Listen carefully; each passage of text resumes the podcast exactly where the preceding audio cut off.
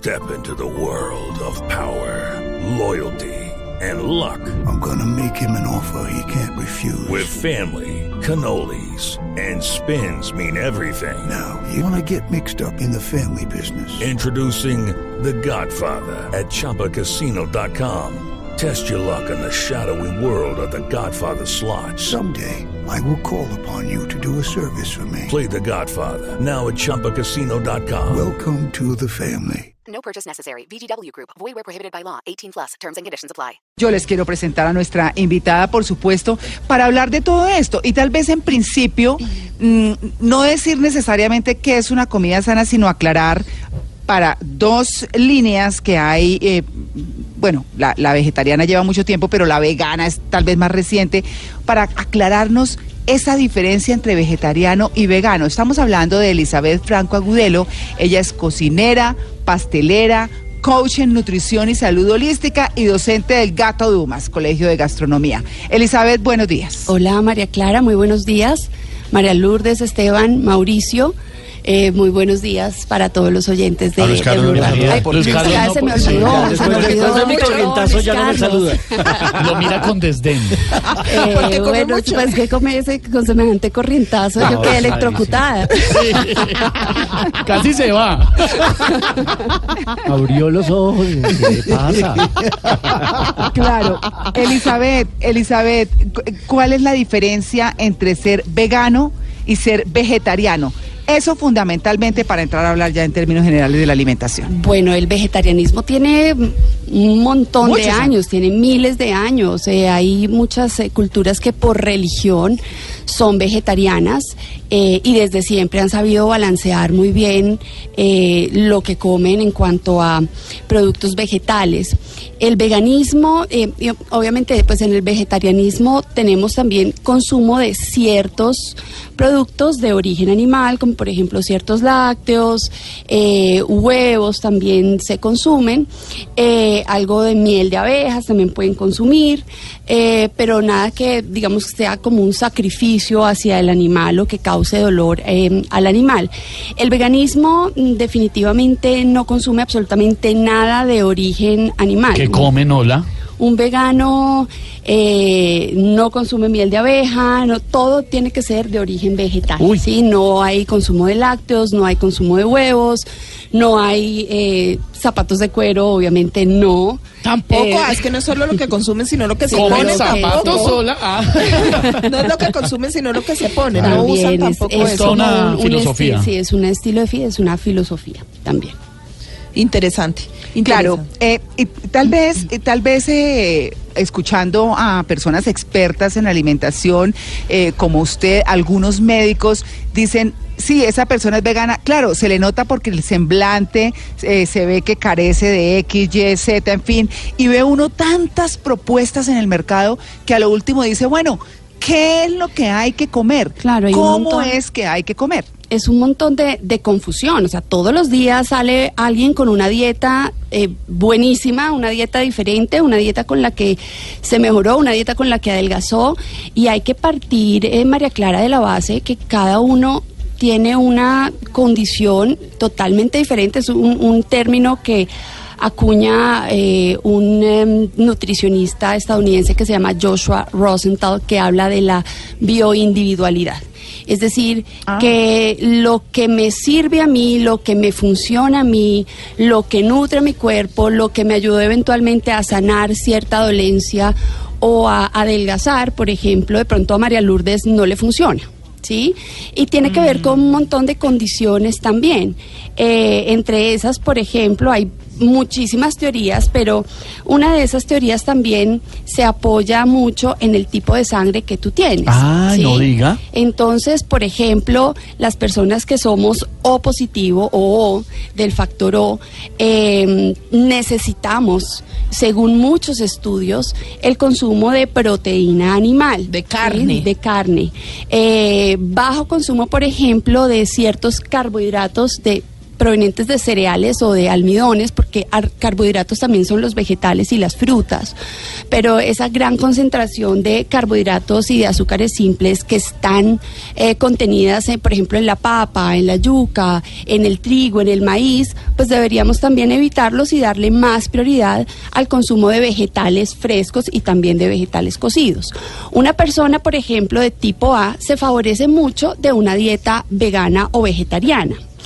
Una persona, por ejemplo, de tipo B, eh, tiene más, eh, puede, digamos, tolerar mejor los lácteos, ¿sí? Ah, por, no diga. por su origen. Pero todo el mundo tipo B o No, por supuesto tendrá no, excepciones. No, todo el mundo tipo B. Por ejemplo, la- las personas tipo B que son como más de origen europeo toleran mucho mejor los lácteos que las personas tipo B que son de África o tienen pues, eh, eh, pues africanas eh, o asiáticas. ¿sí? que no toleran tampoco muy bien los lácteos. Entonces, por eso cada uno es totalmente diferente y esto es, la prueba es que me hace bien a mí, cada uno experimenta en su propio cuerpo. Sí, ¿Será- Luis Carlos. Claro. Elizabeth, em, ¿es recomendable que los niños sean veganos? Porque todos los nutricionistas dicen que los niños tienen que eh, ingerir lácteos, eh, huevos, proteína, carne o pollo. Eh, ¿Cómo manejar el tema de este, de este tópico en, en- en los niños? Yo les diría que se remitan a un médico, una persona que, que maneje el tema de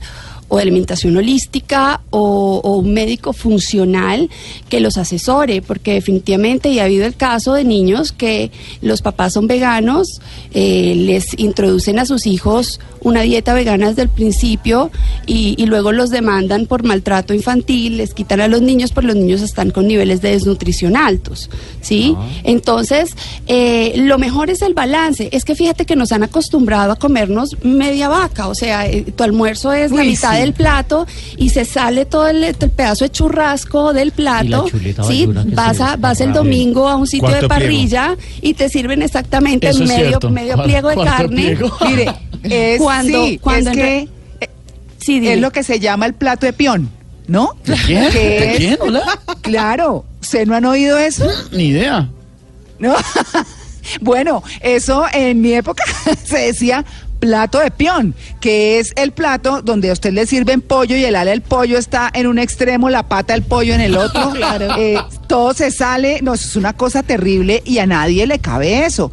Obviamente hay personas que tienen trabajo y eso sí, Elizabeth, que es Sí, nuestra invitada, sí, sí, nos sí. lo dirá. Pues hay gente que necesita, por razón de su trabajo, muchos más carbohidratos, un maestro de obra, una persona En que el está campo, en por permanente. ejemplo. Claro, Correcto. exactamente. Pero uno en un escritorio, Una persona- eh, que lo máximo que corre es en el carro de un sitio para otro para llegar a tiempo, Corriendo pues detrás obviamente del tiene que mirar otras cosas. Claro. Ajá. Eh, para una persona sedentaria, por ejemplo, el, el- por, por lo- la proteína que uno debería consumir es 0.8 por kilogramo de peso. Entonces, saca la cuenta, eso es muy poquito, ¿sí? Y de proteína animal, la recomendación es que te midas la palma de la mano, no la mano completa y los dedos, no, la palma de la mano, y eso es lo que deberías consumir de proteína animal. Ahí está mi, ¿sí? mi- mi- mi per- mi- mi pierna de pollo. Ahí de está. Fíjate que es, No, él la es muy poquito. Hay personas, por ejemplo, y porque la, la, la carne eh, sintetiza o es la única que tiene B12, eh, la vitamina B12, que es eh, importante eh, para la sangre, para un montón de funciones en el organismo, eh, y que no la conseguimos de manera externa, sino es por eh, el consumo de la carne.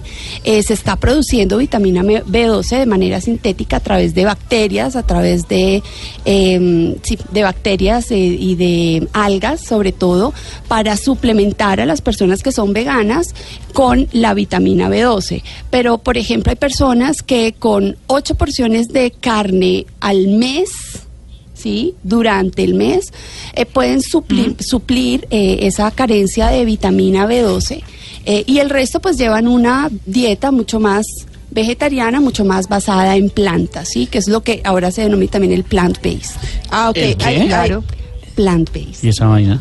Basado en plantas. Ah, bueno. Oiga, hay algo Hashtag interesante. plant-based. a- Hablando de eso, b- basado en, en plantas, hay también un tipo de alimentación que es la crudivegana. Se comen absolutamente todo crudo y tengo entendido, si no especulo, que Amparo Grisales eh, le asocian toda su juventud con el tipo de alimentación que lleva y es que la mayoría de sus alimentos son crudos, los Uy. consume crudos, eh, la zanahoria, el coliflor, absolutamente casi que todo crudo, con un porcentaje mínimo de cocción y eso es como la fórmula de la eterna juventud, más o menos. Pues eh, es que los vegetales y los vegetales crudos contienen un montón de enzimas digestivas, de vitaminas, de minerales, eh, de fibra, eh, pero obviamente hay que saberlo manejar. Eh, no es obviamente para todo el, el crudiveganismo, porque además la fibra, eh, la fibra de, de muchos vegetales, fibras de leguminosas, son supremamente pesadas para muchas personas. ¿Sí? El, el hecho de comer o consumir muchos vegetales crudos eh, hace que caiga pesado el organismo.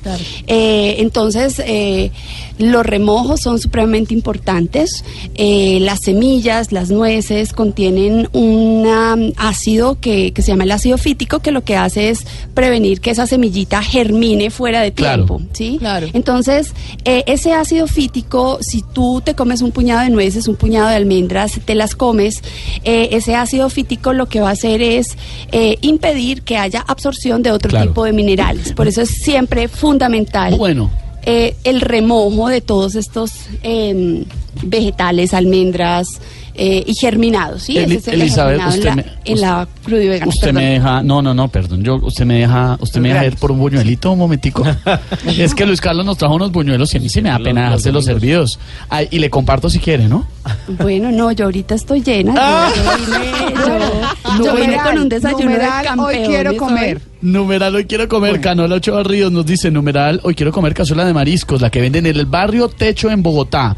Estoy cerca en Cali. estadio, buenísimo. Sí, al lado del estadio. Bien. Estoy en Cali súper antojada. Eh, Omar dice, numeral, hoy quiero comer algo vegetariano o vegano. Por favor, ideas, necesito ideas. Pues ahí está Elizabeth, que le va a dar muy buenas ideas en un ratico. ¿No, María Clara? Bueno, claro que sí, señor. Pues bueno, nos vamos al break un momentico. Ya regresamos. Estamos en Blue Jeans de Blue Radio. Sabor, sabor, a fresa y a limón, a mermelada de miel de abeja, sabe son. Sabor, sabor, de rojo melocotón,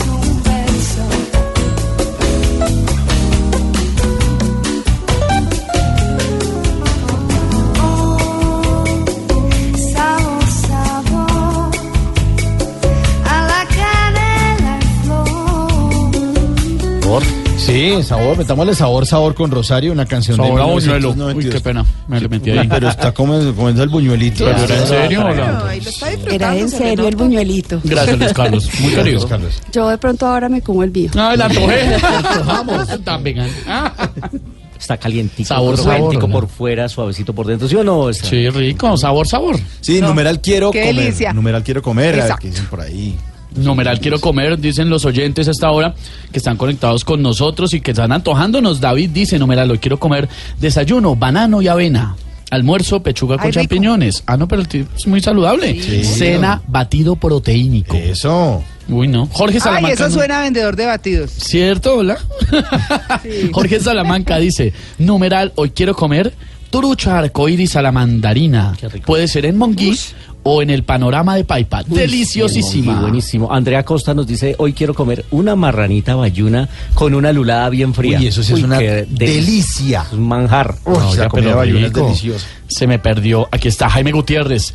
Lo que numeral hoy quiero comer no me quiere hablar. Viola. Canola Ochoa Ríos, numeral quiero comer cazuela de mariscos, la que venden en el barrio Techo en Bogotá, estoy en Cali y estoy súper antojada. La de techo, la que decíamos, rico. Mm. Orlando Amorocho, numeral, hoy quiero comer carne oreada con arepa santanderiana, plátano asado con ají y guarapo.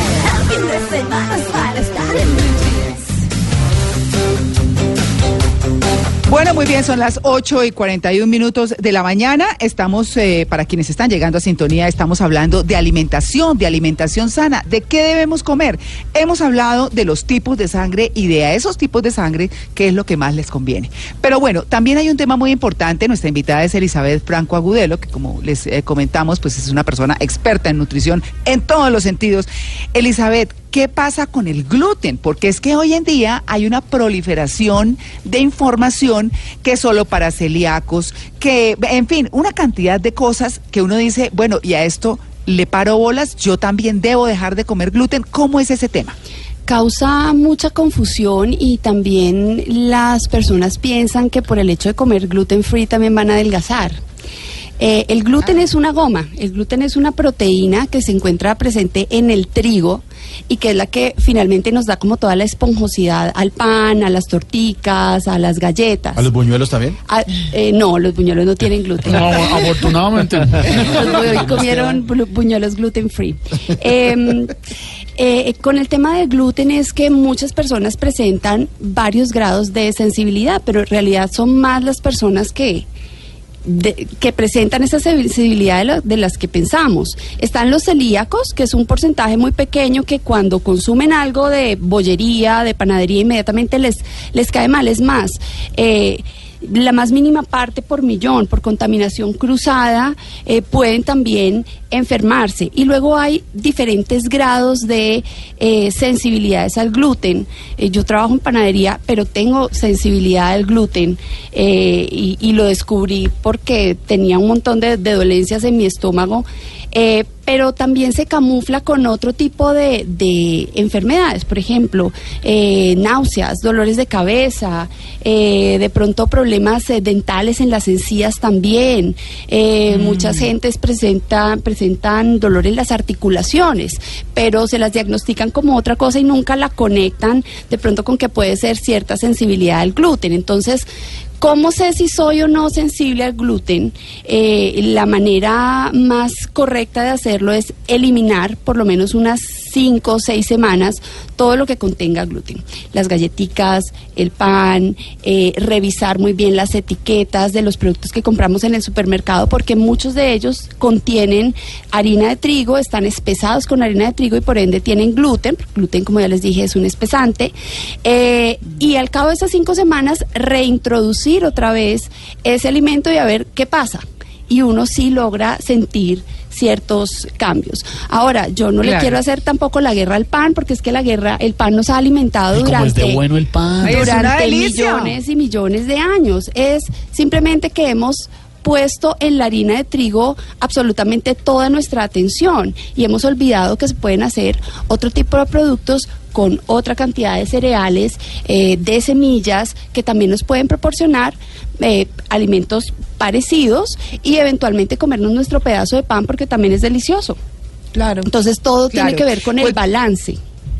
Claro, para que entiendan un poco, cuando ustedes se encuentran, usted que es pastelera, eh, lo sabe Elizabeth, cuando se bate demasiado la masa y ustedes se comen un ponqué y, y se siente como un cauchito, ese es el gluten, por eso no hay que batir tanto la masa, ese es como un tipcito ahí para, para Yo siempre O les he Pero dicho bueno. que no batan tanto las Ah. masas.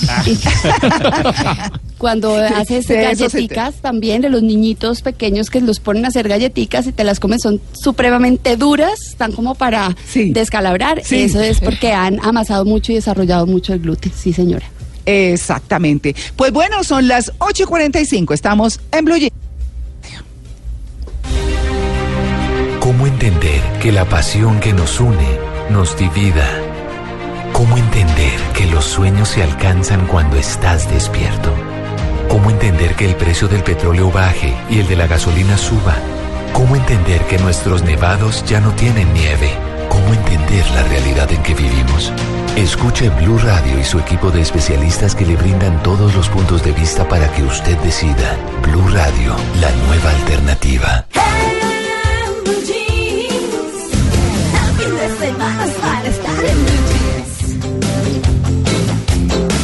Bueno, numeral, hoy quiero comer, Esteban. Hoy quiero comer Esteban Rico, ñam, ñam, ñam. No, no quiero comer, Esteban. No, eso que quede claro. Nos dice Julián Escobar, numeral, hoy quiero comer ensalada de fruta con gelatina, helado y bastante queso para calmar el calor de Palmira, ve. Ay, vea, rico. Me encanta que hoy, a propósito del tema de la comida, María Clara, nos están escribiendo de muchas partes del país contando cositas ricas que se come en cada rincón de Colombia. Vea, por acá está Julia Clemencia también. Numeral, numeral hoy quiero comer algo suave. Café, helado, pancakes con queso crema, miel de maple, huevos revueltos. Voy para la cocina. Mire por aquí, No, Dani pero, ah. Bustos. Numeral, quiero comer un delicioso fiambre campesino envuelto en hojas de plátano en su merced saberes y sabores campesinos. Oiga, rico. Buenísimo. Y Julián Escobar Ese está haciendo, ese se está haciendo propaganda. Sí. Sí, sí, sí, ya lo vi, Sí, ya lo vi no en les- arroba su merced saberes. eh. Claro, Julián claro. Escobar Bueno, dice que pues quiere- miren, Ah, sí, María Clara. No, no, no, no. Le quería, quería Luis Carlos eh, presentarles a Fernando Ávila, aprovechando que nos está acompañando hoy el profesor Fernando Profe. Ávila, que usted sabe que nos acompaña días. siempre cada mes, hablando de su filología, del manejo de nuestro lenguaje. Así que, Fernando, buenos días. Buenos días, María Clara. ¿Cómo les va? Bien, con una curiosidad terrible de, de cómo escribo, si croissant o croissant. O curazao. Ah, esa pregunta está buenísima. Eh, yo pensé que me, Ah. que, que me iban a preguntar qué me había desayunado hoy, pero bueno. Ah, eh, no, pero. No, yo le quiero preguntar. Ahora, ahora lo digo, pero sobre la pregunta de Sí. croissant, que es como se escribe en todas Se las escribe. panaderías, que, lo- que lo he visto. Hace mucho tiempo en el diccionario de la lengua española figura la forma españolizada croissant. Así como lo estoy diciendo, Sí. escrito con S, con A tildada. Eh, no es una de las palabras recientemente incorporadas, está, digan ustedes, hace 20 años ahí, sin que en las Croissant. panaderías se hayan dado cuenta. Sí, croissant. Nunca lo Claro. he visto, ¿sabe, ¿No? profe? Nunca lo he visto Sí, escrito no, de esa manera. no, yo hasta ahora sí. Croissant. Y, Sí. y curazán no. Tal cual no, como suena. Curazán no. Yo suena alguna como- vez dije, en alguna temporada yo decía Curazán, pero la palabra que encuentran en el diccionario de la lengua española es croissant. Profesor, y, y- pero yo muchas veces eh, llego a una panadería y me dicen, "C- croissant no manejamos. ¿Eso está bien o está mal? O sea, uno maneja los productos. Como dice, no es que esa- eso no lo manejamos. Esa, esa, es, esa es una frase muy, muy propia en el mercadeo en general. ¿no? Sí. Ese, ese servicio o ese Eso no lo producto manejamos. sí. ¿Eso está bien dicho? Pues eh, por costumbre sí, digamos que, que es una forma de entenderse para decir aquí no hay. Yo, pero es que yo me pongo como la parte literal de eso. Digo, croissant no manejamos. No, señorita, yo tampoco manejo croissant. Imagínese, no, manejando un croissant. Yo manejo es un sedán o un Exactamente. coupé. Además pasa un pan baguette y lo, lo cierra uno. Eso es peligroso. Es un baje- Claro, hay una cosa muy particular y es, eh, eh, uno escucha como en términos muy coloquiales, ay no, ya, ya tengo hambre, me voy a tanquear. Sí. Uy. Ah, pues ah, ¿Sí? hay, hay una cantidad de verbos que se usan en Latinoamérica como, como sinónimos de, de comer. Entre muchos que hay, por ejemplo, arrempujar, despacharse, galguear, Sí. lonchar, Sí. machacar, manduquear. Y uno que se usa mucho en Bogotá que es tanquear. Sí. Eh, Sí. Dice el diccionario de eh, Andrés, eh, se me olvidó el apellido de él, pero en todo caso es el bogotálogo, que es un diccionario. Ospina. Andrés Ospina, Andrés Ospina.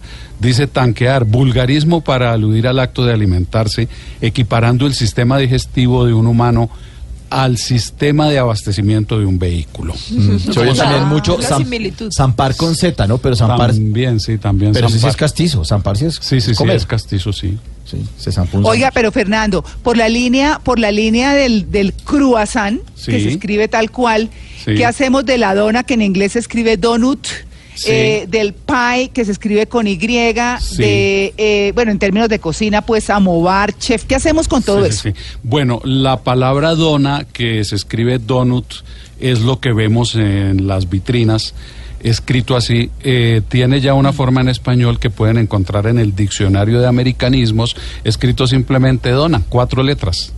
La palabra Ah. pie, que son deliciosos los de manzana, ¿no? Los que- de uy, se manzana. escribe pie. Eh, que se escribe pie, En que se escribe pie y a veces uno ve que alguien llega a comprarlo y dice un pie de manzana, Sí. porque así Ay, lo no está leyendo. Pero, Sí. pero la palabra pie, escrita pie en español, también está en el diccionario de americanismos. En el diccionario de la lengua española se encuentra la palabra samovar, que dice que es donde se calienta el té pero en realidad en los en los restaurantes donde hay samovares es para calentar todo Sí. y en los hoteles y en El los- arroz y las todo, carnes. sí, Te todo- pasa uno todo con la bandeja en el samovar. ¿Sabe, profe, que eh, Claro. sobre los americanismos en ocasiones la gente suele ponerle una S al final? Ay, ¿me das un pais? ¿O me das Ah, un sí. flans? Ah, Ay, sí, ¿en sí, sí, sí, sí. serio? Sí, señora, pasa Sí, sí. mucho. Pero. ¿cuál restaurante usted? No, hay ¿A gente- dónde es usted? No, sí. Pero, pero pero- es que además dicen, eh, Dianis, ¿me das un país? Sí, exacto. O sea que es parte de todo el, Claro. Me das un Porfis, país, porfis. el lenguaje. O hay, o hay gente que le acomoda lo siguiente, ¿me vendes un cheesecake de queso? Sí. Claro. Sí, sí, Cheesecake sí. es de queso. Sí, Sí. así es. Claro, eh, pero usted habló, Fernando, de algo bien interesante. Eh, cuando hablaba del samovar, que era donde se calentaban las cosas, me Sí. da pie para preguntarle por el buffet, que todavía la gente le dice buffet, ¿no? Porque es muy Ah, francés. Sí, Eh. Pero finalmente, ¿cuál es la forma correcta? Los Bueno, en- también son esos que uno encuentra en una reunión, Sí. que tienen la comida con un fuego abajo Sí, y, va- la mantiene caliente mientras sirven. Sí, sí, sí, sí. La, la palabra buffet, pues que justamente el samovar es el la característica del buffet, está en el diccionario de la lengua española desde hace rato en dos formas, buffet terminado en e tildada y buffet con t final. Las dos están en el diccionario. Ah, vea. Sí, señor. Vea pues. Y bueno, chef, ¿y qué hacemos con el Fran- picnic? Eh, picnic es una palabra que en la última edición del diccionario, que es la del 2014, aparece ya como palabra española con la única diferencia de la tilde en la primera I, porque es palabra grave en terminada C. en C. Sí, de Ajá. manera que la única diferencia al escribirlo con el inglés es la tilde. Ah, picnic. Ojalá no se les olvide picnic. en el próximo, por ejemplo, en el próximo eh, picnic estéreo, así se llama. Estéreo Ah, Ah, es al revés. Sí, picnic. Ya le marcan la tilde a estéreo, es palabra esdrújula, Sí. pero se les olvida la de picnic. Todavía no, Ah. no se ha sentado esa costumbre. Toca hablar con ellos. Ah, Sí, no, claro. toca decirles. Bueno, aquí están ustedes para que los conocen, para que en, la- en la, en la edición del próximo año Claro. eh, ya le agreguen la otra tilde también. Fernando, no podemos dejar de preguntarle cómo se dice o cuál es la diferencia entre alimentario y alimenticio, entre nutricional y nutritivo. Claro, alimentario es, es lo que tiene que ver con la alimentación, por ejemplo, política alimentaria o principios alimentarios. Y alimenticio es lo que alimenta. ¿sí? Una cazuela de mariscos, por ejemplo, es muy alimenticia. Bueno, creo yo, ¿no? Ah, No lo dude. Y nutricional y nutritivo, pues lo mismo, ¿no? Nutricional es lo que tiene que ver con la nutrición, una cartilla nutricional o unos principios nutri- nutricionales, y nutritivo lo que nutre. Lo que nutre, como Ah. mi desayuno, por ejemplo. ¿Qué fue lo que desayunó que nos tiene intrigados? Eh, de, de un tiempo para acá mm, vengo tomándome un batido que tiene lo siguiente: espinaca, pepino, combro, apio, manzana Uy. verde, sábila, perejil, piña, zanahoria, jengibre, uva negra, eh, licuado Buenísimo. con medio vaso de agua. Entonces, ese es mi desayuno y por allá como a las 12 del día o una de la tarde empiezo a recordar que uno tiene que comer. Sí, o sea, señor. de verdad es un alimento sensacional y, Sí, y, sí. y le y, y no le da a uno hambre durante varias horas. Eso es, eso es cierto. Eh, yo justamente hoy también me desayuné un batido, perdón. Eh, no, porque es que una de las cosas que, que tenemos que hacer si queremos empezar a mejorar la salud es empezar a, a incrementar muchísimo el consumo de vegetales, incluyendo desde el desayuno. Eh, y, y yo sé que la gente que yo, pues criada con arepita, quesito y chocolate, pues es muy difícil cambiar el chip y decir, pues ahora tengo que consumir vegetales, ¿sí? Pero una de las maneras eh, con la que puedes iniciar a, a, mm, incorporar vegetales desde tu desayuno es precisamente en los batidos, ¿sí? Donde le pones grasas buenas, le pones almendras que tienen que estar remojaditas o alguna nuez, que también eso te va a dar, eh, yo me siento súper contenida, así como tú decías, eh, durante todo el día, por ahí tipo 11, 12 de la mañana, uno se acuerda que le da hambre. Lo que sí es importante si vas a hacer batidos y para las personas que están haciendo batidos es variar siempre eh, las, los vegetales y las frutas que les pones, ¿sí? No siempre espinaca, no siempre kale, sino ir variando porque hay un montón de hojas verdes que están saliendo ahora, que tienen muchos de, de estas personas que están cultivando orgánicos eh, y son súper importantes porque nos suplen diferentes tipos de nutrientes. Pero eso sí sabe rico o es de los que le tocó no tomárselo rápido para tragárselo y, y tomarse un vaso de agua rápido. Pero No. Antes de que responda Elizabeth, me imagino, o por ejemplo, he escuchado a los que son puristas de toda esta vaina de la alimentación, que uno cuando empieza a comer saludable, pues le encuentra el saborcito a las cosas. Ay, sí. O sea, eh, hay una cosa, eh, yo no sé, y usted nos dirá, Elizabeth, y es que a veces un jugo de naranja mezclado con todas esas hojas verdes y esos batidos y todo, le da un toquecito rico, natural. Claro que sí, el ácido siempre levanta un poco los sabores de las cosas. Entonces, un poquito de jugo de naranja, un poco de jugo de limón en la mezcla.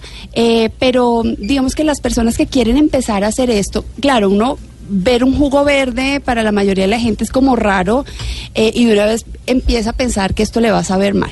Eh, yo pienso que también en, las, en el tema de las dietas, cuando a uno lo restringen, uno dice, no, entonces ya no va a poder comer esto, ya no va a poder comer lo otro, Sí. ahora entonces no, pues qué infelicidad, no va a poder comer nada. Eh, en vez de cambiar el chip y empezar a pensar, bueno, ¿qué otro montón de cosas voy a poder empezar a estar comiendo? ¿Sí? ¿Qué otro montón Claro. de cosas a las que nunca le he dado posibilidad de un montón de vegetales que hay, mm, pues de poder dar la oportunidad? Entonces, para arrancar, que el 60%, por ejemplo, de un batido sea vegetales, eh, hojas de espinaca, kale, hojas de lechuga inclusive, y un 40% de fruta para que te compense eh, como el sabor eh, de pronto que puedas tener muy parco, muy plano de la, del, del batido, ¿sí? Claro. Em, entonces, esa es como una manera de arrancar. A medida que tú vas haciendo esto, a medida que tú vas cambiando la alimentación y vas bajando el consumo del azúcar, eh, simplemente las cosas te saben bien sin tener que añadir demasiada fruta o demasiada azúcar o eh, ponerle miel adicional, porque ya tus papilas gustativas también se han limpiado y tu cuerpo no está necesitando eh, tanta azúcar porque le estás proveyendo de otro tipo de nutrientes, de minerales, de vitaminas y eso hace que compense. Claro, yo quisiera preguntar, no nos quedan sino, nos queda como un minutico apenas, eh, Elizabeth, para preguntarle por la pastelería alternativa. Yo creo que los postres uno tiene que comérselos como son, por allá de vez en cuando, pero ¿qué hacemos con esa pastelería alternativa? Así es, María Clara. Los, los postres son una indulgencia, los postres es un premio. Así que si se quieren disfrutar de una buena galleta de chips de chocolate Mm, que qué hacen en casa, Uy. pues eh, es mejor hacerlo todo en casa, una hamburguesa, una pizza. Aprender a cocinar es la manera más fácil de poder tener nosotros nuevamente nuestra salud en las manos. Eh, la pastelería alternativa, y cuando mis, mis eh, alumnos me preguntan, yo les digo, la pastelería eh, saludable no existe. ¿Sí? Porque igualmente estás teniendo azúcar. También hay que consumirse con moderación. Lo que sí tiene la pastelería alternativa es un poquito más de carga nutricional, son más densamente nutritivos, por así decirlo, hay un poquito más de carga eh, de proteínas, pero igualmente estamos endulzando, así la fuente sea natural. Entonces también hay que tener cuidado con eso. Las pastelerías, por ejemplo, para diabéticos, pues que pesar con el diabético, pero es que el diabético no debe consumir pasteles, ni postres, ni dulces, No. ¿sí? Sí. Eh, y y muchos las venden como pastelería apta para diabéticos porque están endulzadas con un montón de endulzantes artificiales que finalmente lo que están causando es, puede que no tengas las calorías, puede que no eh, aumente mucho la insulina, pero sí hay un desbalance hormonal importante eh, en el cuerpo. Claro que eso es cierto y es importante porque además para que ustedes sepan las harinas en la sangre se vuelven azúcar. Yo, yo siempre he tenido ese concepto que usted tiene de que eso es como como echarse, como dicen vulgarmente, un pajazo mental, porque la verdad es que un diabético no debe consumir en lo máximo carbohidratos y azúcar, porque todo, todo es azúcar en la sangre. Pero Elizabeth, pues ha sido una dicha tenerla, que nos aclare estos temas y la vamos a invitar en otra oportunidad. Muchas gracias. Claro que sí, María Clara. Y para concluir, es simplemente comer de todo.